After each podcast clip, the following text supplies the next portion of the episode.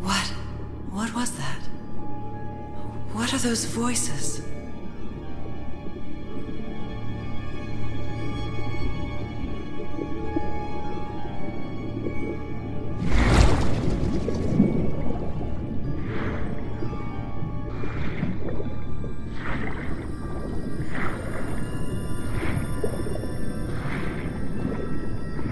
Where am I?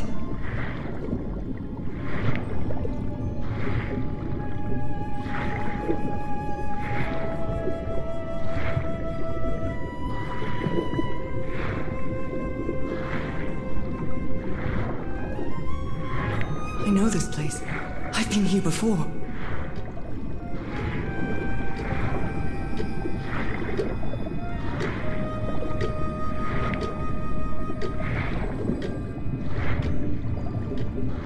I've been here my entire life. I'm trapped in here.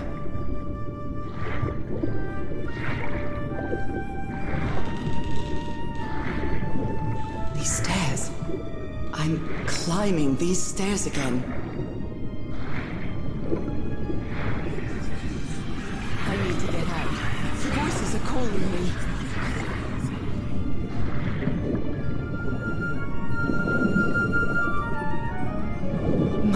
Music box.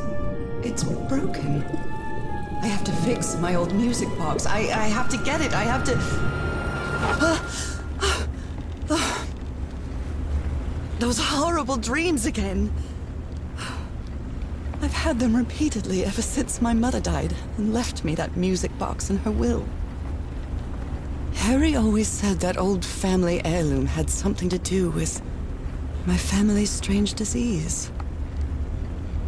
If the doctors won't give us an answer about your illness, I'll search for one myself, you said.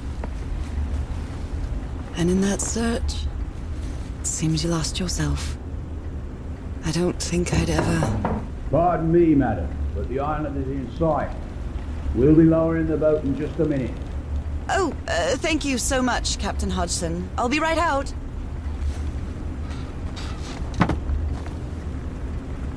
All right, time to gather my things. Hmm, I think I've overpacked. I've still got to pack up a few more things. I'd always dreamed of traveling. It was not the same without you, Harry.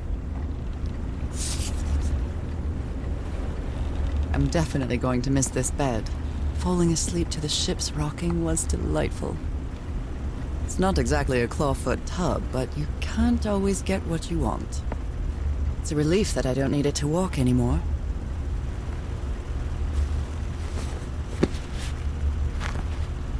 Ah, the amazing adventures of Nora Everhart, art teacher.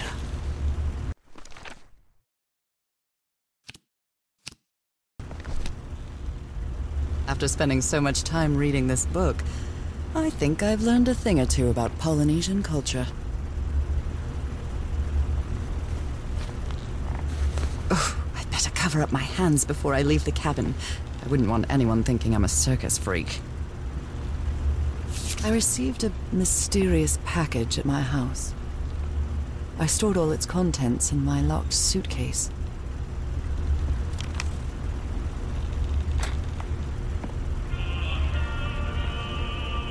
Oh my, I have the worst memory. I forgot the combination again. Thank goodness I always bring my journal with me to write things down. Merveilles de mer du Sud. Marvels of the Southern Seas, I think.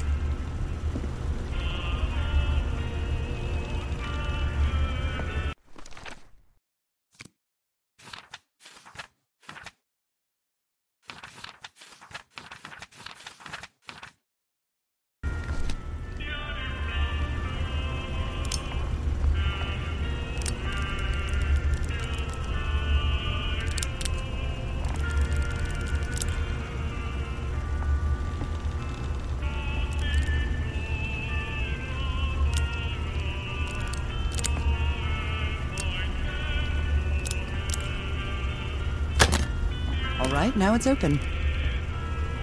This strange and sharp relic came in the package I received at home. I saw this island in one of my unsettling dreams. I drew it as soon as I woke up. Harry Everhart, my husband, my partner, and my dear old pal. A brass key with the letters CW engraved on it, and some enigmatic instructions.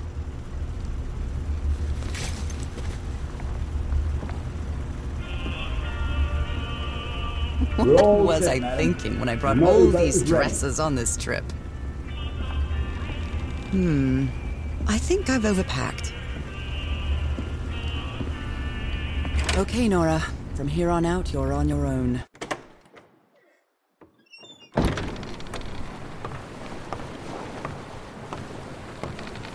Lower the motorboat. Be careful with Mrs. Everhart's equipment, lads.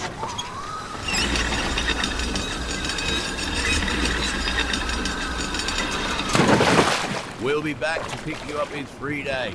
I really hope you find your husband there, madam. I hope it too. I'll see you in three days then. But please be careful on that island. You know what the legends say about it. I'll take care. Thank you, Captain Hudson.